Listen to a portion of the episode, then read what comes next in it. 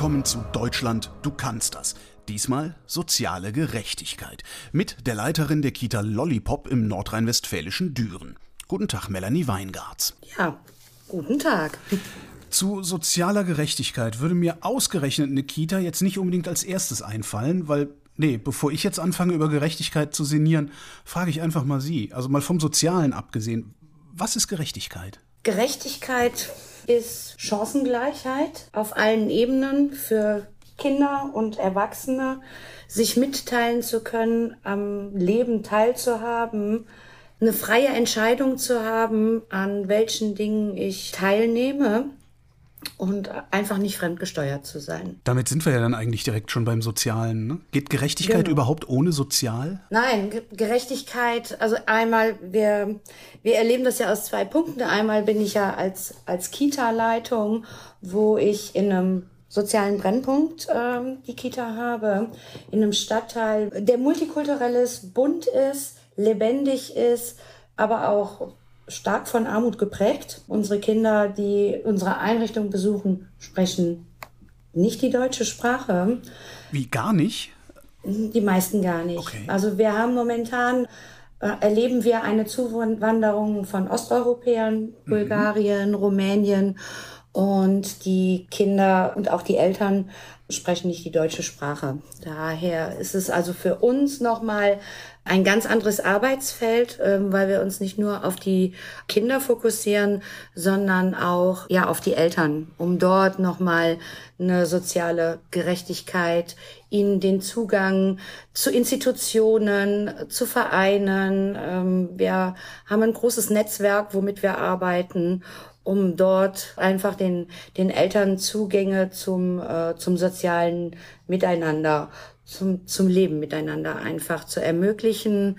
Wir verknüpfen auch schon, wenn die Kinder dann in die, in die Schule kommen. Hier gibt es eine, eine Hausaufgabenunterstützung. Da nehmen wir dann auch immer schon Kontakt auf, weil leider diese Familien, die ähm, bei uns vorrangig in der Kita sind, die kriegen keinen OGS-Platz, also die offene Ganztagsgrundschule die ja für Bildung auch mit zuständig ist, ähm, mhm. ist aber leider meistens den berufstätigen Eltern vorbehalten, weil es einfach zu wenig Plätze gibt. Ach so, die, die, die, die Ganztagsbetreuung sozusagen. Genau. Das heißt, äh, ihre Kinder Richtig. dürfen dann nur während der Kernschulzeit hin und müssen dann genau. nach Hause. Okay. Und müssen dann nach Hause, aber dann bestehen natürlich schon die Probleme bei, bei der Hausaufgabenunterstützung. Also das ist einmal so unser Kernpunkt von der Kita, wo wir sagen, äh, das ist für uns sehr, sehr wichtig, dort äh, Netzwerke aufzubauen, den Eltern Hilfestellungen zu geben, dass sie einen Schritt wagen mit uns, aber dass wir uns dann auch, wenn wir merken, es findet eine Verselbstständigung statt, dass wir uns zurückziehen, dass wir nicht übergriffig werden mhm. und ihnen sagen, was sie, was sie tun sollen. Wir können nur empfehlen, weil wir sehen uns auch trotz all dieser Hürden als Partner ja. Wir sind Partner für die Eltern. Wir sind nicht die Weisen aus dem Morgenland, die wissen, was alles richtig ist, sondern wir begleiten diese Familien. Wir geben ihnen, ihnen Hilfestellung.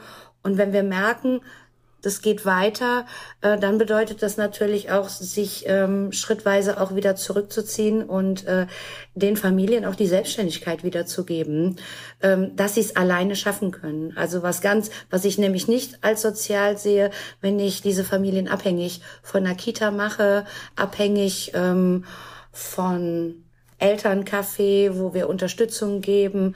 Sie müssen es lernen, alleine zu handeln. Jetzt haben Sie ein Elterncafé? Also Sie sind ja eigentlich eine Kita. Ist mhm. das normal, dass eine Kita so ein Elterncafé hat, dass eine Kita ja sich letztendlich um die Eltern kümmert der Kinder, die da sind und nicht einfach nur ja. die Kinder in Obhut nimmt? Weil Bildung funktioniert nur, wenn die Kommunikation zwischen Erzieher aus dem Haus, Leitung mit den Eltern eine ne Basis gegeben wird. Wenn das Vertrauen da ist, dass die Eltern wissen, ihre Kinder sind hier in guten Händen und auch dann können wir erst in den Gruppen wirklich ganz viel bewirken. Es geht alles um den Beziehungsaufbau erstmal. Und da wir auch Sprachkita sind, also wir werden vom vom Bund gefördert mhm. mit äh, einer zusätzlichen Fachkraft, die das Team quasi coacht in der alltagsintegrierten Sprachbildung. Alltagsintegrierte Und, Sprachbildung, was ist das denn? Ja. alltagsintegrierte Sprachbildung ist, äh, Viele, viele Leute haben so die, das, die, die Vorstellung, äh, wenn die Kinder Deutsch lernen in der Kita, die sitzen am Tisch und das ist ein Buch, sag mal Buch. Mhm. Das ist ein Stift, der ist rot, sag mal, sondern dass es einfach im täglichen Austausch ist. Wir sind auch ein multikulturelles Team. Mhm. Also ich decke hier ganz viele Sprachen ab, so dass die erste Kontaktaufnahme zu den Kindern ähm, schaffen wir oft in der in der Muttersprache ist Uh, außer bei den chinesischen Familien, da schaffen wir das nicht. Wir haben keine chinesische Mitarbeiterin, das stellt nochmal ein Problem dar. Aber da gibt es ja auch schon mal Übersetzer. Mhm. Ähm, also einmal im, im wahren Leben und aber auch das Handy ist dort auch eine ganz tolle Erfindung, so dass man miteinander kommunizieren kann. Und da holen wir eigentlich die Eltern erstmal ab, dass sie uns kennenlernen, dass sie wissen, wie wir ticken, ähm, was ist uns wichtig. Und das ähm, wird dann auch im Elterncafé, was auch von der Fachkraft für Sprachbildung äh, dann begleitet wird mit noch einer Kollegin. Und da werden dann auch solche Dinge ähm, besprochen. Dann finden schon mal so äh, so Mini-Alphabetisierungskurse statt, ähm, weil die Eltern das, das schon wollen. Aber die Sprachangebote, also die Sprachschulen, die es hier gibt, wo man halt diesen Schein dann auch machen kann, das ist, das ist viel zu hoch. Also das muss wesentlich niederschwelliger mhm. sein für die Eltern. Und da vermitteln wir auch den Familien, dass die Kinder viel mehr lernen, über wenn wir erklären, wenn wir nach draußen gehen. Wir gehen jetzt nach draußen, ziehen uns die Schuhe an. Und dann wird es natürlich alles nochmal ganz anders hervorgehoben. Schuhe hebt man hoch, Jacke zeigt man.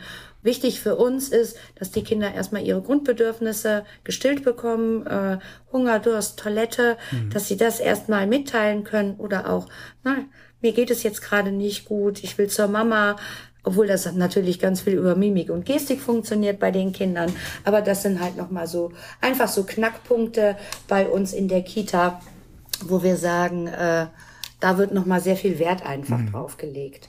Diese, diese gesamtfamiliäre Integrationsarbeit, die Sie da machen, ist Ihre Kita von Anfang an so angelegt gewesen oder Nein. hat sich das dann langsam dahin das, entwickelt, weil es gar nicht anders ging? Das hat sich dahin entwickelt, weil es gar nicht anders ging. Also ich habe vor, ich bin jetzt zwölf Jahre hier in der Kita ja. und habe die Kita übernommen. Da war sie noch zweigruppig und ähm, bin aus einer Dorfkita, wo ich immer sagte, wo da noch die Käseglocke drüber war, bin ich dann nach hier gekommen und habe eigentlich erstmal gedacht, oh Gott, das muss ich ganz ehrlich sagen. Ich saß in meinem Büro und habe gedacht, ich bin im Urlaub, weil ja. ich äh, nur fremde Sprachen im, im Flur hörte. Und musste dann natürlich mich mit integrieren. Also die mhm. Eltern haben sich integriert, aber Integration bedeutet immer, dass auch ich ein Stück preisgebe von mir um, um die andere Kultur auch kennenzulernen, mhm. weil die wollen ja auch mich kennenlernen. Die sind ja genauso neugierig äh, wie ich auf sie.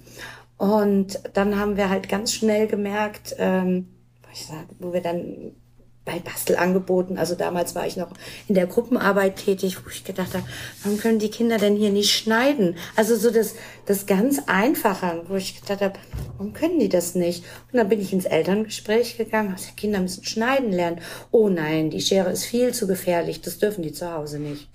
Okay, ähm, brauchen wir aber für die Schule. Und dann haben wir die Eltern mal eingeladen zu so einem Bastelnachmittag und dann ich erinnere mich noch, als wäre es heute, saß ich in der Gruppe, jede Mutter brachte mir was und sagt, schneid aus, schneid du das bitte aus, ist viel schöner. Und dann habe ich gesagt, Moment. Und als ich dann geschaut habe, wie die die Schere gehalten die haben. konnten die gar nicht bedienen. Die konnten, also die Eltern selber ja. konnten die Schere nicht bedienen. Und äh, und daraufhin ist eigentlich die Idee entstanden. Und dann haben wir uns bei dem Projekt Sprachkita, damals hieß das noch Sprache und Integration ähm, vom Bund, dann haben wir uns da beworben und Nanu, wir sind genommen worden, also wir waren mit im Fördertopf mhm. und seitdem läuft das dann auch ganz einfach. Und da haben wir halt gemerkt, äh, wenn wir bei den Kindern nicht weiterkommen, weil wir denken, warum tut's das nicht? Und dann machen wir solche Angebote dann auch mal im Elterncafé und dann einfach zu sehen, und dann gibt es auch Veranstaltungen Eltern und Kind zusammen, dass die Mutter mit ihrem Kind zusammen bastelt Und aber da haben wir dann gemerkt, äh, ja, ne, die, die, selbst die Milchflasche oder die Milchdose, die muss man nur noch aufdrehen. Die muss man nicht mehr aufschneiden wie damals. Ja. Dass also auch im Haushalt oft überhaupt keine Schere da war. Mhm. Und wenn sie da war, dann war sie gefährlich und wurde auch so deklariert zu Hause. Das sind so ganz kleine Beispiele. Oder wir haben mal, ähm, da war ich gerade neu in der Kita. Und da haben wir so Murmelbilder gemacht. Da werden einfach Farbkleckse in einen Schuhkarton. Da, da kommt erst ein Bild rein, dann werden Farbkleckse drauf gemacht und dann kommen da Murmeln drauf und dann bewegt man einfach diesen Karton hin und her und die Murmeln rollen durch die Farbe und es ist ein super schönes Bild. Weil für mich klar war, ich darf keine hohen Ansprüche stellen, aber das Ergebnis muss schön sein. Ja. Also es muss immer ein, ein, ein Ergebnis herauskommen, was vorzeigbar ist, wo man auch, guck mal, das habe ich gemacht. Und dann waren dann so drei, vier Mütter. Damals waren es noch hauptsächlich die, die türkischen Familien bei uns im Haus. Und die sagen, was machst du da? Und ich sage, ich mache mit den Kindern Murmelbilder. Und dann haben die die Kinder verdrängt und haben gesagt, wir wollen jetzt. Ich gedacht habe, na. So nicht, Freunde. und er sagt, die Kinder können gleich mit dir, jetzt wollen wir mit dir. Und das waren so einfache Signale, die man dann auch aufgreifen muss und dann sagen muss, ah, wie setzen wir es in der täglichen Arbeit um? Was können wir daraus schaffen? Also einmal auch ganz klar den Ist-Stand aufnehmen. Ja. Wo stehen wir als Team? Wo stehen unsere Kinder? Wo stehen unsere Eltern? Und was wollen wir erreichen? Und die Ziele müssen sehr klein erstmal gesteckt werden, weil man sonst auch selber die Motivation einfach dran nicht dran verliert, aber man scheitert ja immer. Und, äh, und daher war das wirklich ein langer, langer Prozess, den wir dann für uns durchgegangen sind, um da zu schauen, äh, wie, wie gehen wir vor. Mhm. Und, und so hat sich, so hat sich das dann einfach entwickelt und äh, wie gesagt, wir machen auch eine, schon mal so eine Sprechstunde, wenn es halt wirklich Probleme gibt, wo wir Familien dann nochmal auch intensiver begleiten müssen, zur Job kommen oder zur Ausländerbehörde, weil es dann doch schon was anderes ist, wenn jemand Deutsches mitgeht. Ja. Unser Thema ist ja eigentlich soziale Gerechtigkeit. Ja. Wenn ich mir so die Welt angucke, wenn ich mir so die Bundesrepublik Deutschland angucke, ähm, Denken Sie, den Eltern wird noch soziale Gerechtigkeit widerfahren? Den Kindern ja bestimmt, oder? Also die, ja. die statten Sie mit hinreichend Chancen aus. Genau.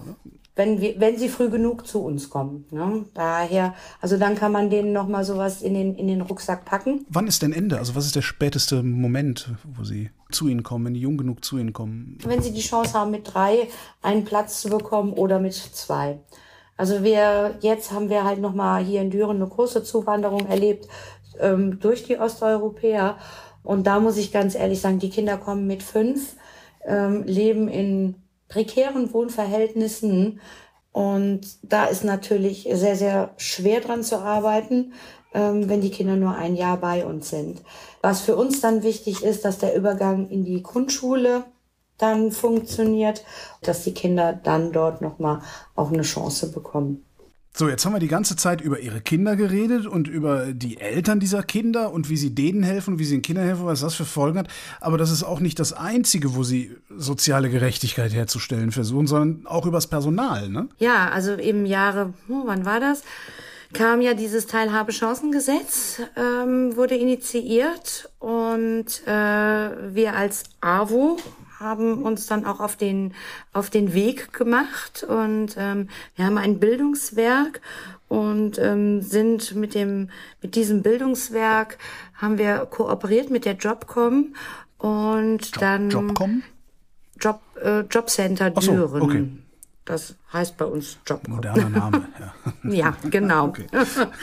Haben dann auch kooperiert und da ging es hauptsächlich um die Langzeitarbeitslosen, ähm, also die schon länger als sechs Jahre quasi äh, nicht mehr berufstätig waren. Und so kam ich dann an eine Mitarbeiterin, die halt durch Familie, Kinder, Trennung ähm, sehr lange im, im Bezug war und sich aber verändern wollte. Mhm. Und die Zugänge zur Kita Ähm, also wenn man keine Fachkraft ist, wenn man es nicht erlernt hat, waren, sind immer sehr schwierig. Aber wir haben dann ähm, quasi eine neue Stelle geschaffen, ja. die Stelle der Betreuungskraft wie jetzt quasi unter Corona die Alltagshelfer. Also das hatten wir schon 2019 ähm, bei uns im Haus, dass wir uns überlegt haben, wo kann sie unterstützen. Und da wir ja auch im Vorfeld wussten, die, ne, es kommt jemand aus, wir wussten ja nicht, wer kommt, er kommt aus der Langzeitarbeitslosigkeit. Wie integrieren wir die ins Arbeitsleben? Ja, ja hat Kinder, Kindergartenalter, Schulalter, dann kann ich ja nicht sagen, okay, du kommst jetzt mal 30 Stunden, deine Arbeitszeit ist von 7 bis 14 Uhr und guck, wie der Rest geregelt wird. Ja. Sondern da sind wir nochmal noch mal ganz anders an die Sache rangegangen, haben also auch regelmäßige Gespräche geführt und haben geguckt, wo können wir andocken? Was ist erstmal die Arbeitszeit, die in den, die in den Alltag der Dame hineinpasste? Ja, ähm, so dass sie alles andere, was sie bisher geregelt bekommen hat, auch noch geregelt bekommt. Also die Kinder zur Kita bringen und auch wieder abholen. Haben auch Hilfestellung geleistet, dass das Kind dann über Mittag bleibt. Äh, und da halt ganz viele Dinge, wie soll ich sagen, dann auch nochmal geebnet. Und mittlerweile, also die erste Kollegin haben wir am 1.3.2019 eingestellt. Sie ist immer noch im Haus. Oh. Und die zweite Kollegin haben wir am 1.11.2019 eingestellt und die ist auch noch bei uns im Haus und machen mittlerweile auch viel mehr Aufgaben mhm. wie die eigentliche Betreuungskraft. Ähm, also auch in der Elternarbeit sind sie mittlerweile integriert und sie machen über das Bildungswerk die Ausbildung zur Tagesmutter, mhm. um einmal den pädagogischen Alltag in der Kita zu erleben und aber auch nochmal so ein Basiswissen einfach zu bekommen und auch zu schauen, lernen, hinsetzen, lernen, schreiben, weil das Ziel dieser ganzen Sache ist, dass die eine Ausbildung nachher als Kinderpflegerin machen. Ah, okay. Also die sind, ich meine, fünf Jahre sind die, ähm, also immer, der Arbeitsvertrag geht immer zweieinhalb Jahre und wird dann verlängert. Mhm. Und da ist dann also das Ziel, dass sie nachher die Ausbildung als Kinderpflegerin machen, die Prüfung und dann auch als Kinderpflegerin äh, bei uns im Haus eingestellt werden. Was hat das jetzt mit dem Teilhabechancengesetz zu tun? Das hätten Sie vorher doch auch schon machen können, oder? Weil das gefördert wird. Ah, okay. Ja, stimmt. Betriebswirtschaftlich macht das wenig Sinn wahrscheinlich, was Sie da. Genau, äh, weil wir ganz einfach als Kita haben wir ja einen festen Personalschlüssel, der quasi vorgegeben wird und darüber wird das Personal und eigentlich das Ganze drumherum finanziert. Das mhm. sind ja Steuergelder, ganz klar. Aber da gibt es halt pro Kind eine Pauschale und darüber wickelt sich halt das ganze Leben einer oder das ganze geldliche Leben einer Kita ab. Mhm. Und dann ist es natürlich sehr schwierig, jemanden hineinzuholen, der nicht gefördert wird. Ja. Wir sind ja, AWO, ja. ja, wir ähm, haben natürlich außer Spenden keine Einnahmen und dann fällt sowas schwierig, weil es ja auch darum ging, dass sie aus dem Bezug heraus sind. Ja. ja. also wir haben auch die Stunden dann so angesetzt, dass sie wirklich aus dem Bezug raus sind, wurden dann auch noch eine Zeit lang begleitet von einem anderen Bildungsträger, der dann auch immer mit uns nochmal den Kontakt aufgenommen hat, wo also regelmäßige Gespräche liefen, die sich auch bei Konflikten hätten eingeschaltet, wenn sie hätten nicht mehr gelöst werden können, aber das ist, brauchten wir gar nicht. Und wir haben dann halt schrittweise wirklich die, ähm, auch die immer in Kompetenzgesprächen nochmal, was traust du dir zu? Ist das in Ordnung? Mhm. Und damit sind wir für unsere Einrichtung, also entweder haben wir zwei Glücksgriffe gehabt, also zwei Goldstücke, muss ich ganz ehrlich sagen, die also sehr engagiert äh, daran arbeiten und, wo, und auch an ihrer Ausbildung arbeiten und äh, sich wirklich von der Jobcom komplett gelöst haben, also auch nicht mehr in Bezug sind und die Ausbildung der Kinderpflegerin anstreben. Und äh, ja, freut uns sehr, dort dann auch nochmal eine Unterstützung zu haben. Weil auch einfach die Alltagshelfer, die ja jetzt unter Corona, da gab es ja Gelder, extra Gelder für, ähm, aber da hat sich halt auch sehr aufs Haushalt ne, auf die Hauswirtschaft in der, in der Kita gerichtet, auf das Desinfizieren, auf das Reinigen. Damit haben wir natürlich auch erstmal so schrittchenweise angefangen. Aber für uns war dann auch ganz wichtig, sie ganz schnell in der Gruppe zu integrieren, in der Arbeit mit den Kindern. Und, äh, und so konnten wir das dann immer schrittchenweise erweitern und sie übernehmen mittlerweile ganz viele Aufgaben, die also auch schon eine, quasi eine Ergänzungskraft in unserem Haus übernimmt. Daher ohne Ausbildung. Natürlich werden die begleitet über das Bildungswerk mhm. mit der Tagesmütterausbildung. Ähm, und wir natürlich machen natürlich auch immer noch mal so Feedbackrunden und dass halt auch schon mal so, so wir nennen das Übungen gemacht werden, äh, dass sie halt noch mal intensiver einfach hineinschauen. Wie machen wir ein Bilderbuch mit den Kindern? Was ist da einfach wichtig? Wie ist das thematisch aufgebaut? Gerade auch wieder bei uns im Haus mit der Zweisprachigkeit. Ja, äh, da kann ich nicht wie zu Hause eine Geschichte vorlesen und äh, eine Geschichte schon mal gar nicht, weil das verstehen die Kinder nicht. Mhm. Es muss halt immer bebildert sein und dann übernehmen die das selber und auch, auch dann mal selbstständig. Und da sind wir auf einem sehr, sehr guten Weg. Das klingt so, als würden Sie seit Jahren eine Erfolgsgeschichte erleben. Ja, ja, natürlich mit Tiefschlägen, die gibt's immer. Ähm, aber ich finde, ähm, man muss am Positiven festhalten. Weil alles, was, was negativ ist, das muss man auch irgendwann mal für sich abhaken und sagen, das war. Und äh, die Energie nicht ins Negative stecken, sondern in die, die wollen. Melanie Weingarts, vielen Dank. Gerne.